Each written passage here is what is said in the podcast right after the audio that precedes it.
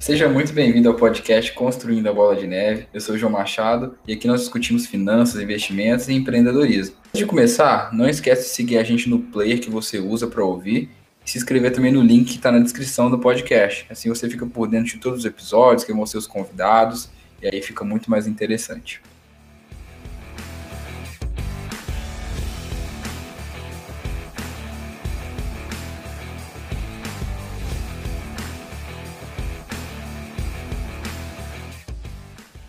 Hoje nós estamos chegando ao sexto episódio e nos últimos cinco episódios a gente falou sobre pontos que precedem os investimentos, estratégias para se preparar antes de entrar no mercado. Falamos sobre como ter gastos eficientes, como encontrar o nosso propósito, qual a importância da reserva financeira e também como a gente encontra o nosso perfil, como é importante definir o nosso perfil de investidor. A partir de agora nós vamos começar a falar sobre estratégias, quais são as estratégias, quais são as formas de deixar nossa carteira mais eficiente, com certeza também mais segura.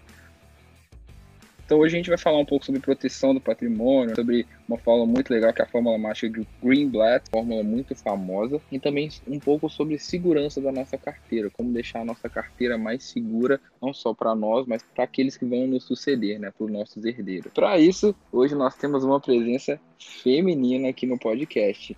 Ela que é economista, pós-graduada em finanças, especialista em gestão de risco, planejamento, proteção financeira e sucessão. E vocês vão perceber que ela tem um vozeirão porque ela também canta. Seja muito bem-vinda, Camila Linhares. E Camila, o que todo mundo quer saber aqui? Você vai cantar uma canção pra gente aqui hoje? Ixi, por essa eu não tava esperando. Mas podemos cantar. Ah, aí sim, é assim que eu gosto. Eu vou até pensar numa música aqui, mas vai ter que ser só você mesmo, porque se eu cantar aqui, a galera vai abandonar o podcast.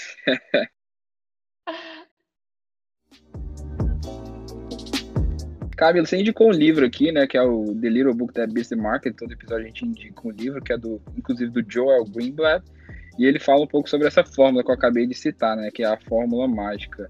Seu TCC foi sobre isso, né? A gente estava conversando antes, você comentou comigo. Fala um pouquinho sobre isso aí, que eu acho que essa é uma, talvez seja uma estratégia que o pessoal pode começar a seguir, principalmente para quem está começando. E é legal que também para quem já começou, pode usar essa estratégia para melhorar a carteira deles também, né? Isso, exatamente. Esse tudo né, que eu fiz sobre a fórmula mágica do, do Greenblatt foi uma, uma oportunidade que surgiu no meio da pós-graduação. Teve um professor que apresentou para gente é, contou um pouquinho né, desse, desse cara, que é um grande gestor de fundo dos Estados Unidos, e ele mostrou para a gente um estudo que foi aplicado ao Brasil, mas esse estudo já era um estudo que estava é, obsoleto, sabe? Já estava antigo.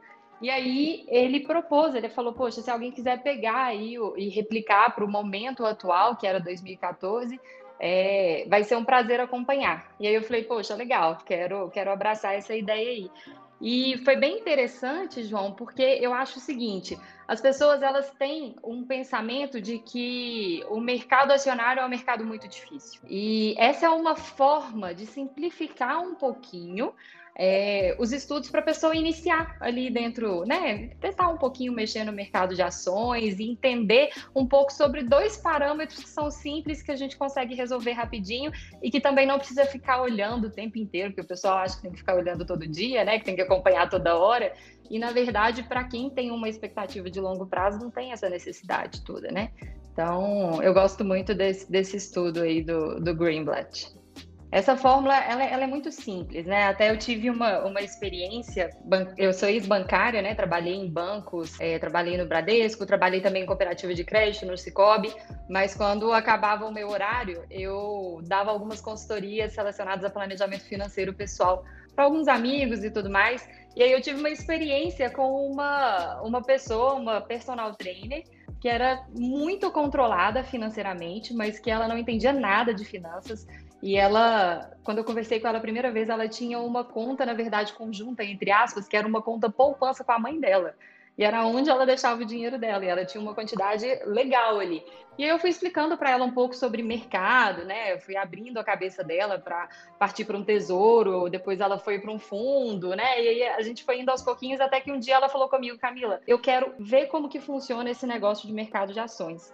E ela me disse que ela não tinha muito tempo para acompanhar, né? Então, eu já tinha feito, né, já tinha defendido aí o TCC E aí eu propus para ela, expliquei para ela como funcionava e até hoje ela aplica, sabe? O que é muito legal. É, isso aí dá a oportunidade de muita gente entrar e não ficar sujeito às emoções, né, João? Porque o problema todo que eu acho é a pessoa entrar no mercado de ações e ficar ali em cima da emoção o tempo inteiro. Ah, subiu, desceu, aquela coisa, né? Aquela montanha russa que não vale a pena né? Porque oscilações de curto prazo não vão dizer nada sobre como se comporta de fato aquela ação no longo prazo. E o nosso intuito, né, é, real é, é ganhar dinheiro. Então, se a gente fala que é ganhar dinheiro, é no longo prazo. Né? Não é ganhar dinheiro de hoje para amanhã. Ninguém vai ficar rico de hoje para amanhã, de uma hora para outra. Fórmula, ela basicamente ela vai levar em consideração dois índices, né? O, o ROI, que é o retorno sobre patrimônio líquido, e o PL. O PL é o índice preço-lucro. Ele vai medir ali mais ou menos o, o número de anos necessários para você ter o seu retorno de volta, considerando né, que a empresa opte aí por distribuir é, todos os seus dividendos toda vez, né? E aí o que, que acontece? Quando a gente fala em retorno sobre o patrimônio, a ideia é a gente selecionar o que tenha maior retorno sobre o patrimônio investido, né? o maior ROI possível. Então, o que ele propõe é a gente fazer dois rankings, um do maior para o menor de ROI, entendeu? Então, eu quero o maior ROI possível, e aí eu vou numerar aquelas ações, um, dois, três, de acordo com o maior para o menor, e depois a gente vai fazer um outro ranking, que é do PL, né? Que é questão aí do número de anos. Então, a ideia é que você tenha o seu retorno de volta no menor número de anos possível. Né? Então, já é o contrário. A gente quer do menor para o maior. E aí, nesse caso, esse segundo ranking, a gente vai colocar um, dois, três, do menor para o maior. E aí você soma os dois e seleciona as três primeiras ações a cada três meses e investe nessas três ações. Isso você faz constantemente durante é, o primeiro ano, né? Então você faz, por exemplo, em janeiro, em abril, em julho, em outubro. E aí, em janeiro do outro ano, você vai pegar o que você aplicou há um ano atrás, no, em janeiro do ano anterior, você vai vender o que estava lá, rodar o ranking de novo e aportar nas novas três que tiverem lá. Bom, não sei se dá para entender aqui no podcast, mas quem tiver interesse, pega o livro, que o livro é muito fácil, é uma linguagem acessível para todo mundo. E o que eu achei interessante, né, foi que na época eu apliquei esse, esse, essa fórmula para o período de 2003 a 2013, o retorno anual efetivo nominal foi de 70% ao ano. E aí, quando a gente olha isso, a gente fala assim, poxa, isso daí é uma fórmula mágica mesmo, né? Para você entender um pouquinho, tá? O CDI é, também anual médio aí, deu 12,16 nesse período. E o Ibovespa tinha dado 8, ou seja, o CDI estava melhor do que o Ibovespa. E a fórmula 70% era incrivelmente muito melhor. E aí, isso é muito perigoso, tá, João? Por quê? Quando a gente para para olhar ali é, entre um ano e outro, a gente tem anos em que teve a, a carteira da, do Greenblatt, ela perdeu 50%. Então, uma pessoa que está com o dinheiro ali, né, aportado, ela vê perder metade do valor que ela tem lá no ano, ela pode se deixar levar pela emoção, né? Às vezes é, cair na besteira de não seguir o que o Greenblatt está falando, que é você manter independente de o mercado estar tá na alta ou na baixa, você mantém ali aquela disciplina. Então tem que tomar muito cuidado com essas questões, porque da mesma forma que perdeu 50% num ano, a gente teve anos de altíssimas aí, sabe? De chegar a mais de 4 mil por né? Então tomar muito cuidado. E aí, de 2013 até 2017, eu não mexi na, na fórmula mágica, tá? E a, de 2017 para cá, eu voltei a trabalhar um pouquinho para ver como é que ela estava performando e tudo mais. E olha que interessante, se a gente for considerar esses três anos, só três anos, tá? Nos últimos três anos, a fórmula mágica perdeu para o Ibovespa. Entendeu?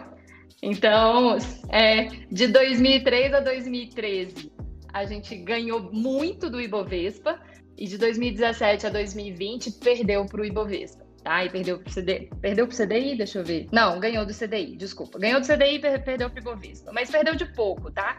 Para você ter uma ideia aqui, deu 32%, é a média, e o Ibovespa deu 37% nesse período. Tem que tomar muito cuidado, porque três anos é um, é um horizonte muito pequeno. Eu não estou falando aqui que a fórmula vai ganhar sempre do Ibovespa ou vai perder sempre, entendeu?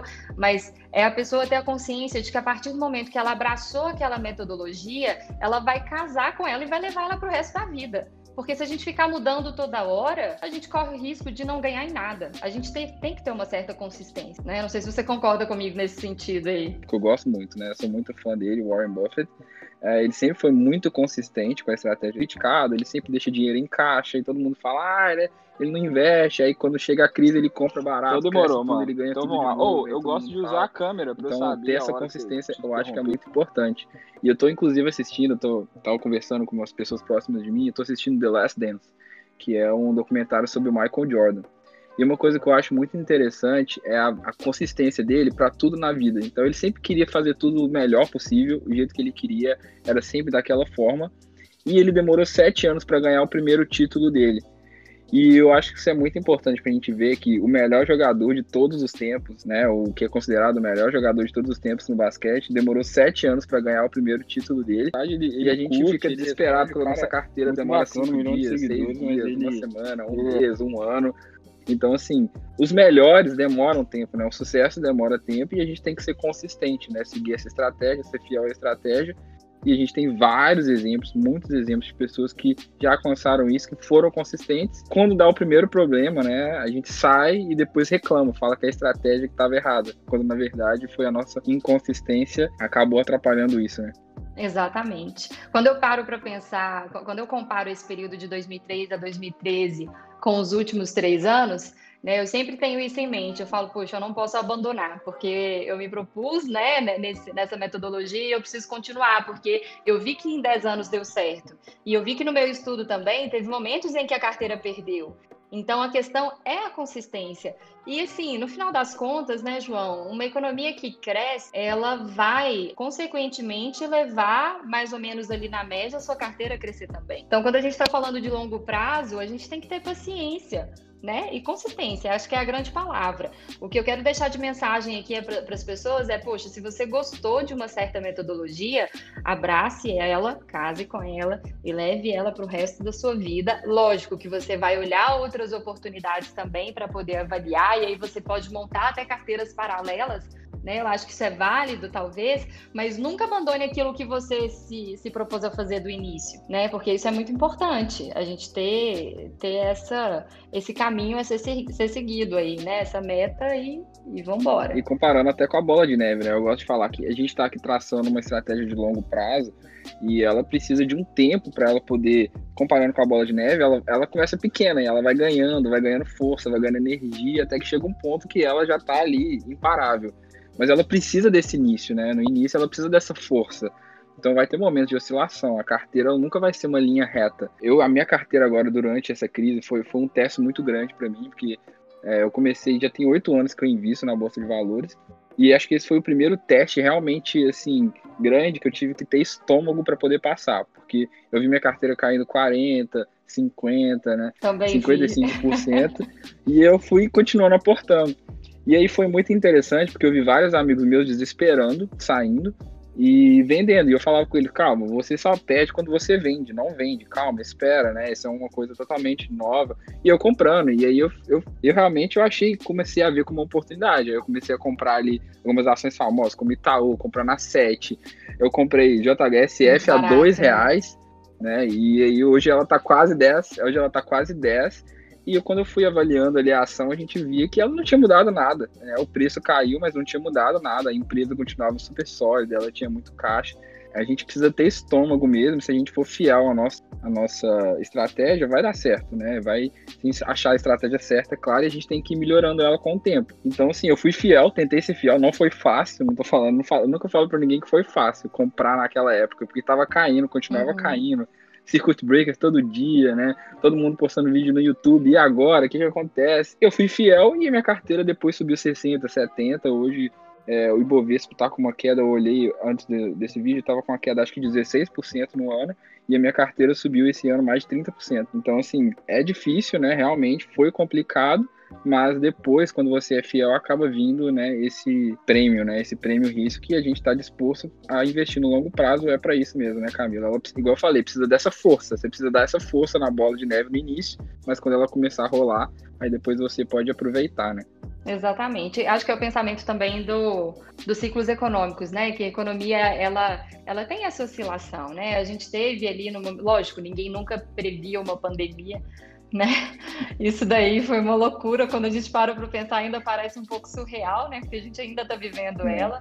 Mas eu acho que tu, tudo é ciclo, sabe? É, a pandemia ela deu um problema danado para muitas empresas, mas outras cresceram muito, né? Veio uma oportunidade muito grande para empresas de tecnologia, por exemplo, né? Então a gente teve, é, a, gente tem que sempre olhar o, co o, copo mais cheio do que vazio, né? Aquela coisa toda, porque isso, isso já aconteceu na nossa história, assim, não da pandemia, mas a crise de 2008, ela foi uma coisa que, né, que teve um impacto grande. O pessoal, tem gente que acha que, que no Brasil foi marolinha, mas não foi nada, né? Se a gente for pegar o Ibovespa, o índice Ibovespa naquela época, Poxa, é, eu tenho aqui histórico, olha, caiu 41%. A fórmula mágica nesse ano foi de 49% de perda, né? Então perdeu mais do que o Ibovespa naquele ano. Tinha tudo para uma pessoa que estava seguindo a fórmula abrir mão dela nesse momento, mas é a questão da consistência, né? Mesmo continuando, mesmo seguindo aí depois da, de 2008, teve um retorno médio de 70% ao ano. Isso aí é coisa que é absurdo, né? É, é muito grande. Totalmente, totalmente fora do normal. Ainda mais o brasileiro que está acostumado com renda fixa, né? O brasileiro está acostumado com aquela renda fixa ali de meio por cento, 0,6% ao mês. Quando a gente pensa numa, numa parecida aí com 70%, fica parecendo que. Eu acho que as pessoas pensam que a bolsa é meio que um cassino, né? Como se a gente estivesse realmente fazendo uma aposta. Inclusive, é até curioso, porque eu tive em Vegas semana passada, né? Eu tinha tirado férias e eu fui em Las Vegas. E eu tive uma experiência muito interessante que foi, eu apostei, eu fui no cassino. E assim, realmente é uma coisa muito louca, porque você vê lá, em cima de cada máquina tem o um valor que você pode ganhar. E eu vi, tinha uma máquina que estava mostrando 15 milhões. E eu achei interessante porque não tinha nenhuma pessoa na máquina. Era a única que ninguém estava indo, né? Tava todo mundo indo nos 4 mil, 5 mil, 3 mil. Porque assim, as pessoas acham que elas não têm condição de conseguir o ganho maior, né? E eu fiquei pensando que, assim, realmente é igual o Brasil, porque, assim, a aposta é a mesma. Eles tinham que apostar um dólar, 10 dólares, 5 dólares, é a mesma da de 5 mil. Mas é igual no Brasil, é. né? É a mesma aposta que você faz na poupança, o mesmo dinheiro que você põe na poupança, você pode pôr na bolsa de valores, claro que devido a isso tudo, e você tem uma chance de ganhar mais. Então as pessoas deixavam de apostar, claro que é o cassino, né? A chance de ganhar é muito pequena, mas deixava o dinheiro no que pode te dar mais retorno para ir no que te dá menos retorno e perdia do mesmo jeito. E aí eu falei, já que vai para perder, eu vou perder no de 15 milhões. Então fui no de 15 milhões, ganhei 15 centavos, mas aprendi que aprendi que realmente cassino a casa sempre ganha. Mas assim, fazendo uma comparação assim pequena, né, a gente vê que realmente as pessoas elas deixam de ter um ganho maior por achar que não é possível. Então, se a gente seguir, né, se for consistente com estratégias, né, que já deram resultado, como a, como a Fórmula Mágica ou igual outros investidores passam, acho que tem muito mais possibilidade de ganho e a gente tem que ser pensar grande, custo mesmo que pensar pequeno. Eu acho que a gente ganha dinheiro de verdade, João, trabalhando. É onde a gente vai ganhar dinheiro. A gente investe é para crescer o nosso capital, mas onde a gente vai ganhar dinheiro é, é trabalhando, né? Então, é, a gente não pode achar que que simplesmente porque a gente está entrando no mercado de ações ou porque a gente está seguindo uma fórmula que é chamada de fórmula mágica, né? Isso, isso é muito sedutor, que a gente vai ter o melhor retorno do mundo. Nem sempre, mas a gente tem que ter essa persistência, essa consistência que um dia, um dia vem. É, é, é o crescimento natural da economia. E o investimento não é uma forma da gente ganhar dinheiro, né? É uma forma da gente potencializar o nosso ganho, né? De formar o nosso patrimônio. Exatamente. E até falando um pouquinho de patrimônio, né? Você falou que você também é trabalha nessa parte de proteção financeira e sucessão, né? Eu acho que assim, pensando um pouco, você trabalha com seguro de vida também, né? Com esse seguro, com proteção, né? Porque não adianta nada a gente formar um patrimônio para chegar lá na frente a gente não poder aproveitar ele. Eu acho que vale a pena a gente pensar em proteger esse patrimônio, né? Porque a gente fica a vida inteira trabalhando por ele, chega lá na frente não pode aproveitar, ou nossos filhos não vão poder aproveitar, a nossa família. Então a gente tem que já, talvez para quem está começando no início, vale a pena pensar nisso. E quem já começou e já tem um patrimônio já devia estar tá realmente pensando nisso, né? E existem várias maneiras, né, de, de proteger o nosso patrimônio. Tem muita gente que fala em ouro, né, porque o ouro nunca perde valor durante o tempo. Tem gente que fala em comprar imóvel. Mas eu acho que existe até um certo preconceito com o seguro de vida no Brasil. Eu vejo que isso aqui no, nos Estados Unidos não tem. Né? A gente vê aqui que as crianças, quando elas nascem, os pais fazem um seguro de vida para as crianças, ou seja, se a criança morrer, o pai ainda recebe e fazem para uhum. si mesmo, para caso eles morram, o filho tenha alguma coisa, que pague a universidade ou não deixe o filho desprotegido. E no Brasil eu vejo que existe um pouco desse, um pouquinho desse preconceito com o seguro de vida.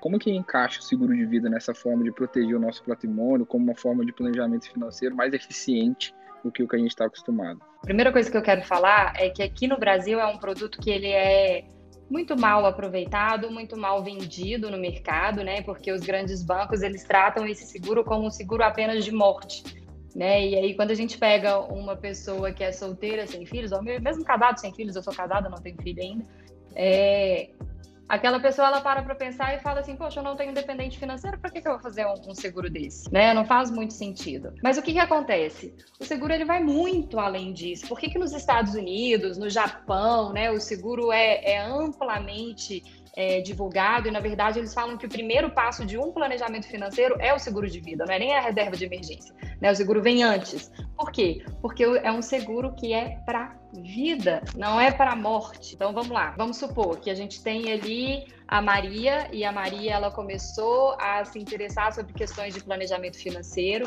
e aí ela começa a investir, começa a entender um pouco mais disso, vai crescendo um pouquinho a carteira dela e aí num belo dia ela tá indo para uma festinha no sítio, ela entra num carro, ela capota o carro, ela fica numa cadeira de roda. O que, que vai acontecer com tudo que ela tinha construído de patrimônio até então? De uma hora para outra, isso evapora. Tá? Ah, mas tem plano de saúde, Camila. Não, gente, nem tudo a gente resolve pelo plano. Né? Tem tratamentos em casa, tem questão de remédio e muitas vezes os grandes profissionais da saúde eles nem aceitam plano de saúde. Então, isso vale não só para invalidez, tá, João? Para a questão também da, de uma descoberta de uma doença grave, de, de uma doença precoce. Quantas pessoas estão na internet pedindo dinheiro, doação, vaquinha? Isso é muito complicado, tá? Eu tenho uma prima com 13 anos que estava com leucemia. E vou te falar, a luta contra isso desde 2017, ela tem 13 anos agora, tá? A gente acha que isso é coisa de gente mais velha? Não é, não é, de jeito nenhum, né? Então, o, o risco muito grande da gente só pensar em investimento é perder isso tudo de uma hora para outra porque não pensou num ativo de proteção. E aí, o melhor ativo de proteção que a gente tem hoje é o seguro. Porque em uma dessas questões, por exemplo, numa doença, numa invalidez, o que, que o seguro vai fazer? Ele vai te liberar uma indenização no valor que você determinar então, tem jeito de fazer seguro baixo hoje, seguro de 60 mil, de 100 mil, que é um seguro, considerado um seguro baixo? Tem, mas tem seguro de milhões, entendeu? Então, aqui no Brasil tem seguro de. Uma pessoa tem um seguro de 50 milhões. E se a gente for pensar, poxa, um cara desse, 50 milhões, ele não tem dinheiro? Lógico que tem. Senão ele não faria um seguro desse tamanho, mas por que, que ele faz? É por várias questões, mas principalmente por proteção do patrimônio do patrimônio que ele construiu para ele e do patrimônio que um dia vai ser passado, né? E aí quando a gente a gente fala de seguro, a maioria vai falar só de morte, mas não é só morte. A gente está falando de coisas da nossa vida, entende? E, e, tem várias outras características, né, dentro dos seguros. Então tem seguros que eles aumentam por idade. A maioria dos seguros são assim no Brasil, principalmente os bancários. Né? Então, você faz todo ano aquele valor, aquele valor aumenta porque você está ficando mais velho e, teoricamente, seu risco é maior. Né? Então, o banco vai balizando isso no preço. Mas existem seguros que são chamados seguros de vida inteira, né? Os whole lives aí nos Estados Unidos, que são seguros que você contrata que eles têm o congelamento da idade, entendeu? Então, por exemplo, se você contratou com 25 anos, para aquele contrato é como se você tivesse 25 anos para sempre, não tem aumento do valor, né? E que você tem um prazo para poder parar de pagar, e pelo fato dele chamar a vida inteira, whole life é para o resto da vida. Então, vamos supor, a pessoa tem a condição de fazer um seguro aos 25 e pagar por 10 ou 20 anos, vamos supor que ela pague por 10 anos, ela paga dos 25 aos 35, aos 35, muito novo, ela terminou de pagar aquele seguro, ela tem direito a esse seguro para o resto da vida, sem pagar mais nada. É um ativo que vai, assim, se a gente for pensar, é um percentual muito pequeno que a gente destina da, da, da nossa renda para proteger, entende? Nós, assim, que trabalhamos nessa parte de gestão de riscos, a gente sugere que a pessoa coloque ali de 5 a 10% do que ela ganha no seguro entendeu? Cerca de 20 a 25 ali na parte de investimento, de crescimento de patrimônio e 5% num ativo garantidor, no que vai garantir que se algo der errado, você não precisa desfazer dos seus investimentos e ainda mantém o seu padrão de vida, porque não basta só o tratamento, né? A pessoa que passa por um momento desse, ela não pode mais trabalhar, e, é, e quem vai bancar as contas? A comida, tudo, entendeu? Então, o seguro de vida, ele te, a, a, tem, que, tem que mudar muito esse pensamento de que é só para morte, é só para quem tem filho, ou só para quem está velho. Não, seguro a gente faz quando a gente é novo, quando a gente tem saúde para ser aprovado, e é justamente aí que vai ficar barato. é legal porque eu vejo assim que é uma porcentagem muito baixa, que a gente, é, você sugeriu aí 5%, né? E, e eu vejo que isso deixa, dá uma, uma tranquilidade muito grande, principalmente para quem quer investir, eu acho que você ter um seguro, ter um porto seguro, te deixa é, mais tranquilo para você fazer melhores negócios também, né? Então você pode talvez ser um pouco mais arrojado e, e, ser mais agressivo nos seus investimentos, porque você sabe que, tá, você não quer que dê errado, mas se der errado, você sabe que você está protegido, né? Então por isso muita gente fala de ter essa reserva de emergência, de ter um caixa ali esperando. Eu uhum. acho que o seguro de vida é até uma terceira alternativa para você se sentir totalmente seguro, né? Tem diferentes tipos de seguro, tá? Os seguros tradicionais, eles sempre vão contemplar a morte, né? E a, a, morte, na verdade, ela é a base de, de todo seguro de vida, a questão da morte, tá? E aí você contrata opcionais já, de acordo com o seu perfil. E aí, obviamente, para poder fazer um estudo é, bem certo, né, para essas questões, você precisa de um especialista do seu lado. Porque não é um assunto, por exemplo, que a, que a turma de investimento domina muito bem. Né? O pessoal de investimento acha que, poxa, não se vier o imprevisto, né? É uma, é uma caixinha de surpresa, na verdade. Então, assim, é super interessante você ter um especialista do seu lado para te orientar nesse sentido, para fazer esse estudo e te falar, olha, para o seu perfil, para a quantidade que você tem de renda, de despesa, de patrimônio, para a sua estrutura ali, se você tem filhos ou não, a quantidade de seguro que você precisa é essa. Se a pessoa vai contratar aquele valor ou não, essa é a opção dela né? Mas existem especialistas que vão fazer esse estudo, né? Que é o que eu faço hoje, entendeu? E inclusive na questão aí da sucessão, né? Que você falou da questão do, dos herdeiros. É um, um tipo de planejamento super importante porque quem tem patrimônio hoje, é, para passar para frente, custa muito caro, existe um imposto que é muito alto, né? E uma forma estratégica de planejar isso é através de um seguro de vida, é, para fazer essa sucessão patrimonial, familiar, enfim. O seguro ele casa super bem, acho que ele vem coroar todo esse planejamento. É imprescindível, não existe planejamento inteligente sem seguro de vida para isso, tá? E, e, sempre, como eu disse, contar com um especialista na área. Até porque, João, é, Olha só que, que, coisa engraçada, né? Se a gente for pensar que a gente vai confiar esse tipo de planejamento para alguém que está mexendo com investimento ou para o gerente do banco, é muito arriscado.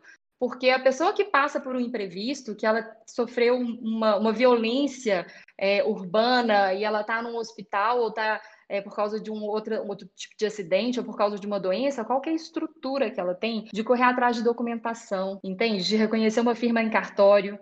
Nenhuma. Então, esse especialista, os, os, grandes especialistas de seguro de vida, eles tratam não só da parte de planejar esse momento, como de estar perto da pessoa no momento que ela mais precisa.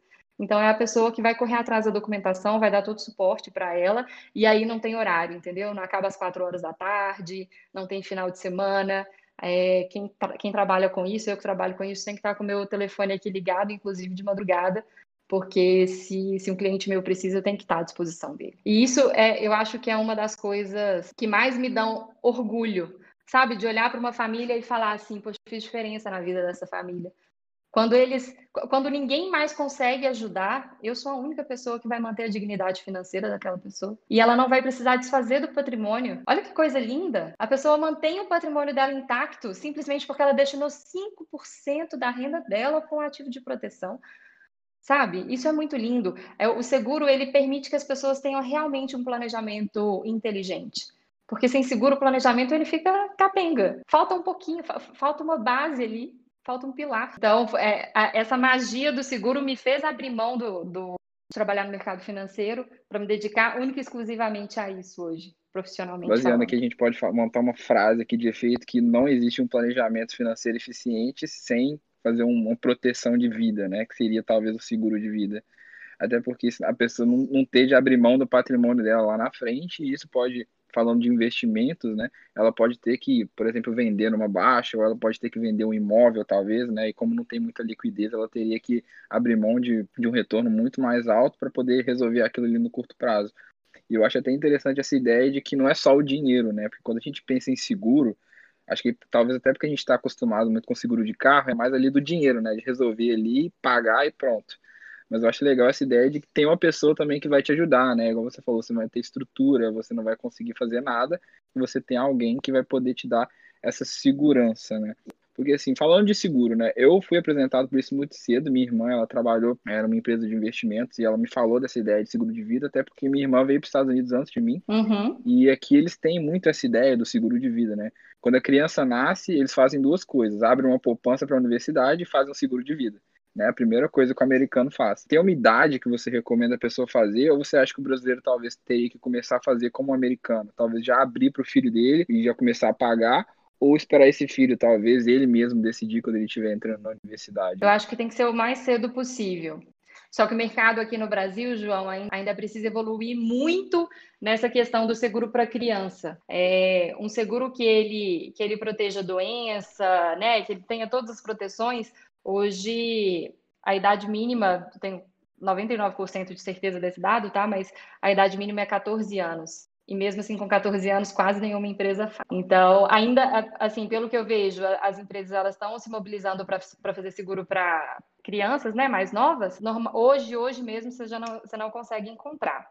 Eu acho que tem que ser o quanto antes, porque o quanto antes fizer, mais barato vai ficar.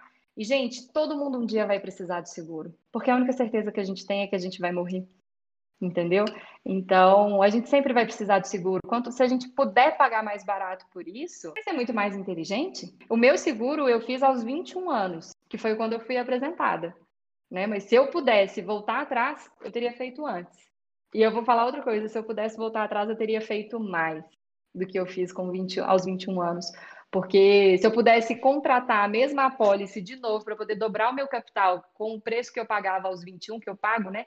Pela, pela apólice de 21 anos, eu, eu faria. Só que, infelizmente, agora eu já não posso, eu tenho 31 já ficou mais caro, entendeu? Mas ainda assim, o seguro é muito importante, tá? Um seguro que a gente faz aos 14, aos 20, aos 30, ele não necessariamente vai se manter o mesmo para o resto da vida, porque a nossa necessidade muda. Então, aos 21 anos, a Camila estava trabalhando no banco, começando ali o primeiro estágio dela.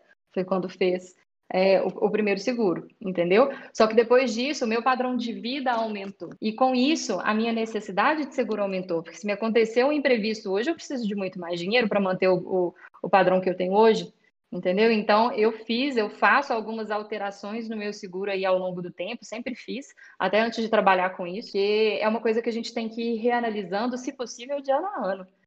As necessidades mudam, entende? E também o nosso patrimônio. Quanto maior o nosso patrimônio, mais seguro a gente precisa para poder, poder blindar esse patrimônio, para a gente não ter que acessá-lo. E você acha que isso é um pouco cultural também? E porque, igual eu falei lá no início, existe um certo preconceito com essa ideia de seguro no Brasil. Eu vejo isso no Brasil. Aqui eu não vejo isso. Eu acho que as pessoas aqui elas têm até um pouquinho de orgulho de ter feito esse seguro. Tipo, se meu filho está seguro agora, então posso morrer, avião pode cair, não tem problema. Você acha que é um pouco cultural uhum. isso também? Assim, o brasileiro e como, como que a gente pode mudar isso? Você acha que existe uma maneira, talvez, é, educadores financeiros? Eu não sei. Teria alguma forma da gente começar a mudar um pouco isso para a gente poder começar uhum. a se uhum. preparar? Porque eu acho que no Brasil a gente sempre é pego de surpresa em tudo.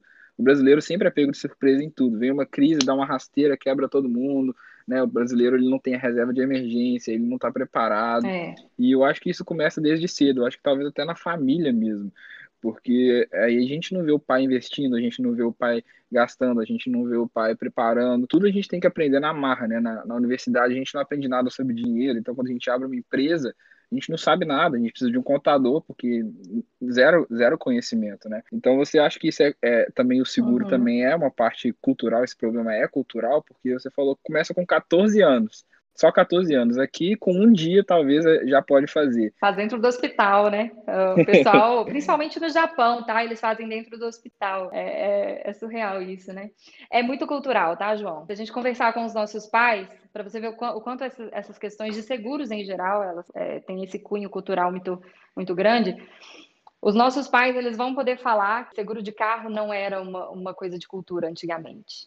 Tá, isso foi desenvolvendo ao longo do tempo, né? Hoje a gente não tira o carro da garagem, a gente não tira o carro da concessionária sem seguro, né? Isso daí é, é um absurdo. No entanto, a gente não protege a nossa vida. Só que olha, olha como isso é, não faz o menor sentido. O carro é uma lata. Se a gente bater ou se roubarem, a gente vai trabalhar e vai comprar outro, se a gente não tiver seguro.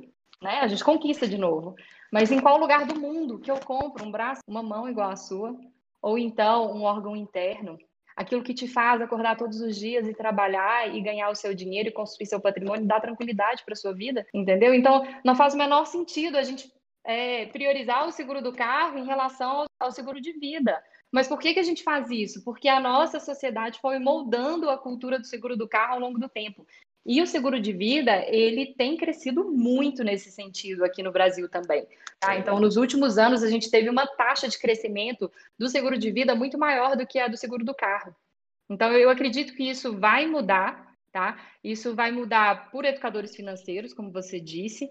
É, isso vai mudar dos pais que contratam seguro e que mostram para os filhos, né, para as famílias aí. Eu vou te falar que eu fui muito impulsionada pela minha família no início eu muito nova, não tinha muita maturidade, né, nesse sentido, mas é, meu irmão apresentou para gente a oportunidade e lá em casa todo mundo fez nessa época, em 2011. Então eu acho que essa questão assim do é, o pai que mostra para o filho é, é, é, sensacional. E eu acho que isso vai mudar para a gente, mudança cultural, que somos nós que trabalhamos nesse nesse mercado, entendeu? Todo, eu tenho certeza que todo mundo que eu converso abre a cabeça para essa questão do seguro. Se eu ligo para uma pessoa e eu falo assim, poxa, eu quero conversar com você sobre seguro de vida, ela vai ter muitas coisas para falar comigo. Camila, não faz o menor sentido para mim, não quero nem escutar, né? Mas a pessoa que recebe e que ela escuta, ela entende que isso, na verdade, é algo que é, é base. É, é óbvio que tem que ter. Não existe a gente construir patrimônio sem segurança. Gente. A gente destrói uma muro aqui no Brasil, por que, que a gente faz investimento sem seguro? Faz o menor sentido. Então, assim, é, eu acredito muito na, na mudança dessa cultura. Eu acredito que a próxima geração vai ser uma geração que vai fazer seguro assim como a gente faz seguro de carro hoje, vai ser quase que obrigatório, né? Porque quando a gente tem um planejamento de seguro que é, durante os 20, os 30, os 40 anos vai servir para proteger a, pró a própria vida, lá na frente ele vai funcionar como uma forma de sucessão, né, para a família, para liberar um dinheiro para pagar um imposto ali de transmissão, ou então para liberar um dinheiro para manter os herdeiros bem, para pagar a educação, e, e, isso daí faz com que a nossa sociedade seja uma sociedade próspera. Né? Uma sociedade sem seguro de vida não é uma sociedade próspera. Basta a gente comparar o que americanos japoneses fazem com o que a gente faz aqui no Brasil. Por que, que são sociedades mais prósperas? Porque eles pensam na proteção pessoal, patrimonial e familiar.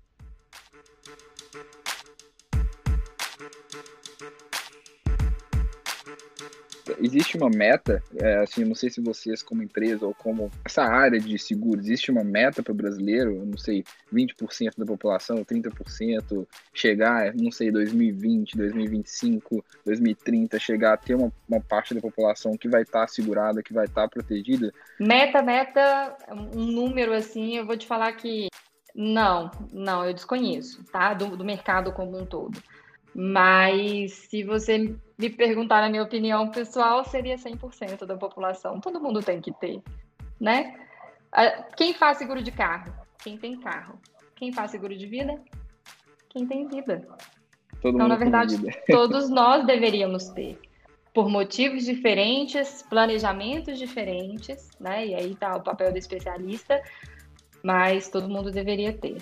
É, é mágico, sabe? Quando a gente eu tenho depoimentos de vários seguradores que falam: Camila, eu deito no meu travesseiro mais tranquilo, eu saio para trabalhar mais tranquilo, porque eu sei que se algo der errado, eu tenho para onde correr. Se algo der errado, eu não vou ter que sair vendendo a minha casa. A gente pensa na reserva de emergência como uma forma segura, mas mais importante do que a nossa carteira de investimento é a nossa vida, né? Que a gente tem que estar tá, tá protegendo. As pessoas às vezes não pensam muito nisso, eu às vezes não pensei.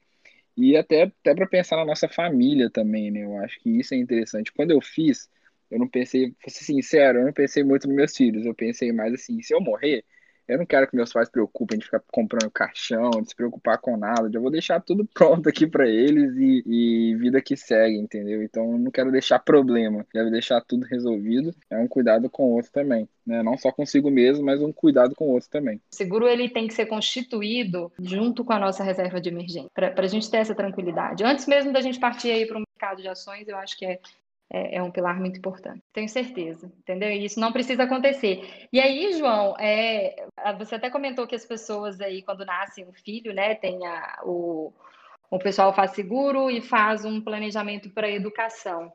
É, dentro de, dessa mesma classe de seguros, Existe o planejamento de educação dos filhos também, porque o whole life são seguros que geram aí um valor de resgate, entendeu? Então, o que, que a gente pode fazer? É, o seguro, o seguro de morte, ele é muito importante nesse caso, né? Porque se um pai morre, como é que vai ficar a educação do filho? Hoje uma educação de qualidade passa pelo bolso, né? Tem que ter dinheiro. Então, esse seguro, ele, ele é super importante nesse caso. E a questão de, de ter uma reserva disponível lá no longo prazo para isso também é, né? Porque quando a gente faz investimento, não tem seguro. Quando a gente faz seguro, geralmente não, né? não é um investimento. Só que quando a gente faz um whole life, um seguro que ele gera um valor de resgate, a gente coloca junto da, daquela, daquele seguro um planejamento para doença, para invalidez, isso é super importante também, porque a morte física não é a única coisa que afeta a educação. A morte financeira causada pela descoberta de uma doença ou por um acidente grave, ela também pode impossibilitar aquela criança de estudar entendeu? Então, hoje, uma forma muito inteligente de planejar a educação de um filho é através do seguro.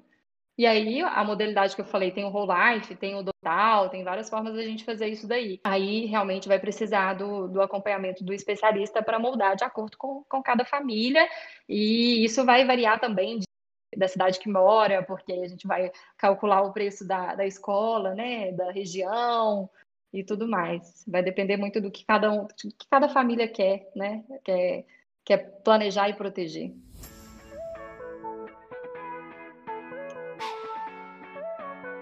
Então, já aí caminhando um pouquinho para o final, tem, você tem alguma recomendação sobre isso, seja sobre a fórmula mágica, sobre o seguro? Proteja-se, obviamente, e constitua sua reserva de emergência antes de tudo. E reserva de emergência a gente não faz no mercado de ações né? A gente tem que fazer em ativos aí mais tranquilos, seja mais fácil da gente resgatar e que a gente não, não perca dinheiro, né? Primeira coisa. E aí o tamanho da reserva de emergência, ela eu acho que vai variar de cada caso também. Né? Então, pessoas que têm concurso são diferentes de pessoas que são CLT, são diferentes de autônomos. Né? Então, uma média de 6 a 12 vezes aí das nossas despesas médias mensais, vai depender aí, né, do, do, do, perfil de cada um. Depois de atingido isso, né, da gente ter um bom seguro, da gente ter um, uma boa reserva de emergência, aí sim né, partir para um passo mais adiante, da gente pensar em congelar o dinheiro por mais um tempo para ter uma rentabilidade maior ou se expor a risco para isso e nunca esquecer da nossa aposentadoria, que um dia vai chegar. Né? Então, assim, um planejamento inteligente ele tem que contemplar tudo. Ele tem que contemplar ali a nossa reserva de emergência, o nosso seguro, o nosso planejamento de aposentadoria e planejamento de pequenos projetos. Então, por exemplo, uma viagem, ou então eu quero comprar, é, adquirir algum bem, alguma coisa né, lá na frente. É, ele tem que ser sempre estruturado, tudo bonitinho e cada um no seu lugar. Nenhum instrumento é mais importante do que o outro. Né? Então, tudo tem o seu lugar, a sua função, é, é o que eu acho que todo mundo precisa entender, tá? Essa questão do, da fórmula mágica, a última coisa que eu queria falar é, de novo, é reforçando, vamos tomar cuidado com o nome fórmula mágica, que de mágico não tem nada, porque para ela ser legal, a gente precisa ter consistência, eu acho que é a palavra da vez, né? Assim, consistência, você é, não se deixar levar pelas emoções, uma vez que você está exposto ao ativo de risco, isso é muito importante, né? A gente não ficar ali o dia inteiro no home broker acompanhando se subiu, se caiu, e ai meu Deus, o que, que vai acontecer? Porque isso daí no longo prazo não faz a menor diferença. Né? Então, quem, quem mexe com, com. Quem fica olhando o dia inteiro, na maioria das vezes, perde dinheiro. Né? Então, vamos, vamos ter mais calma, mais tranquilidade, mais serenidade que eu acho que o grande objetivo da vida é a gente construir um patrimônio e ter um patrimônio que nos dê segurança lá na frente, né? Porque a gente não vai ficar rico de hoje para amanhã. Então, é consistência. Consistência, planejamento e proteção.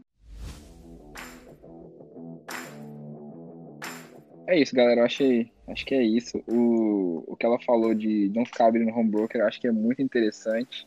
É, uma coisa que eu aprendi foi que se você está pensando no longo prazo, se você vai comprar. Eu mesmo, no início, eu ficava olhando a ação, né? Tava lá 13, ah, não, deixa ela cair para 12,90 que eu compro. Mas no longo prazo, esses 10 centavos não vão fazer diferença nenhuma, né? Não vai fazer diferença nenhuma. Não vai fazer é... diferença nenhuma. Então, pensa mais, pensa lá na frente, né? Pensa, tem um planejamento futuro de longo prazo. E essas, esses índices que ela falou, né, do PL, ROI, né, a retorno equity, sites na internet que a gente acha até mais do que isso.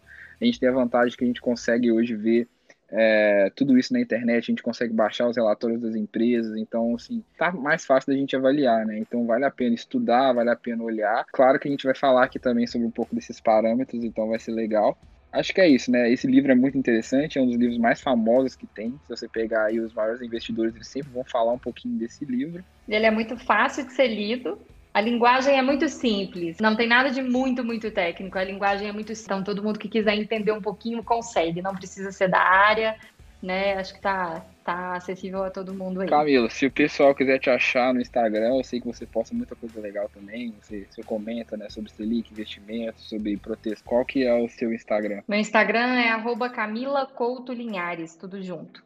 Tá? Então, quem quiser, quem quiser conversar, quem quiser tirar alguma dúvida, gente, eu estou à disposição. Vai ser um prazer a gente bater um papo lá. Camila, acho que é isso. Muito obrigado. Foi um prazer. Acho que a conversa foi muito, muito legal mesmo. Eu, olha, quero te agradecer pela oportunidade de falar um pouquinho aí desses pontos que, que são muito importantes. E foi um prazer. Obrigada de coração. É isso, galera. Muito obrigado. Não esquece de me seguir no Instagram, arroba. Machado. Toda sexta-feira tem episódio. Eu também abro uma caixinha de perguntas lá sobre esse ou sobre os episódios anteriores. Pergunta lá tudo que você tiver de dúvida sobre qualquer episódio que eu vou responder. Valeu, até a próxima.